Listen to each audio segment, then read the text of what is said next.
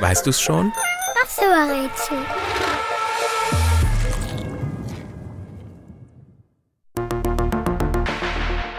Das Instrument, das wir suchen, reimt sich auf Schubkarre, Zigarre oder Schockstarre.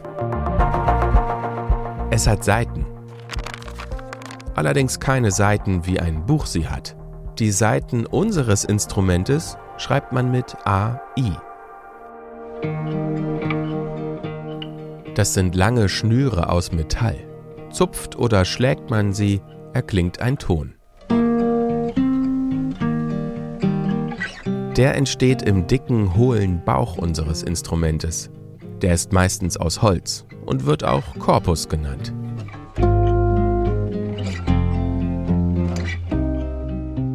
Über dem Bauch hat unser Instrument auch einen Hals und einen Kopf. Sich umdrehen, sprechen oder denken kann es natürlich nicht.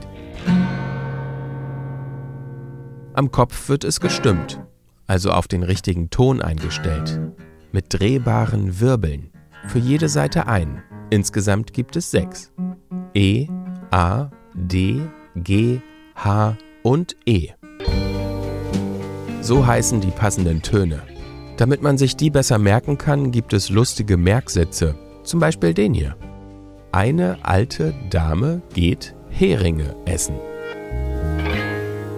Am Hals berührt man das gesuchte Instrument mit einer Hand und drückt mit den Fingern die Saiten fest. Wandern die Finger vom Hals in Richtung Korpus, wird der Ton immer höher. So entsteht eine Melodie. Zupft oder schlägt man mehrere Saiten gleichzeitig, kann man wunderbar dazu singen.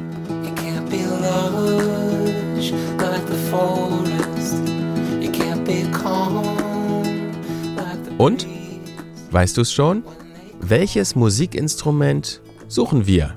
Ich sag es dir. Es ist die Gitarre.